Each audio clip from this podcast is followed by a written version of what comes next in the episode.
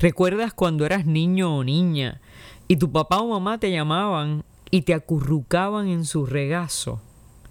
Cuando los discípulos le preguntan a Jesús, ¿quién es el más importante en el reino de Dios?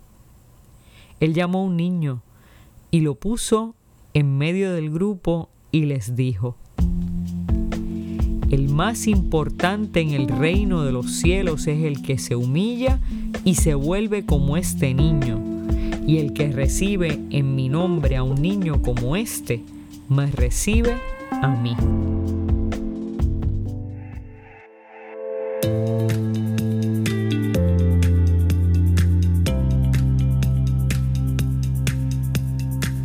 Qué experiencia tan grande, tan espectacular debió haber sido para ese niño que Jesús lo viera, lo llamara y lo pusiera en un lugar de privilegio entre los adultos. Mire, los niños en la antigüedad eran los siervos de la casa.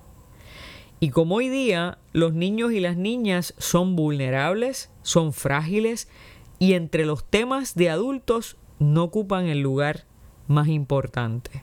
Al contrario, en muchas ocasiones los mantienen lejos de las charlas y las conversaciones de los grandes. Jesús nos da un mensaje importante.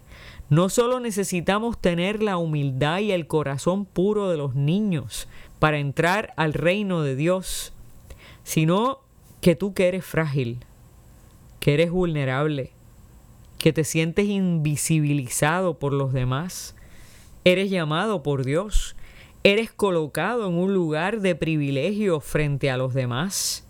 Y además te ofrece el lugar más importante en la casa del Padre. La invitación de Jesús es la invitación del Padre.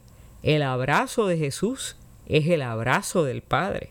Y el reconocimiento de Jesús es el reconocimiento del Padre.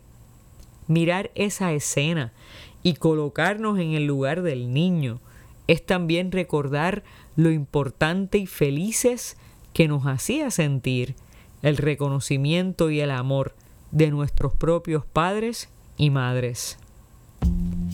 El mensaje para nuestra vida hoy, a través de este texto, no solo es un llamado a la humildad, sino un llamado a los vulnerables, frágiles y pequeños para acercarse a Jesús, para que sea Él quien nos fortalezca, quien nos provea, quien nos reconozca cuando hemos sido rechazados y nos dé un lugar de honor junto a Él.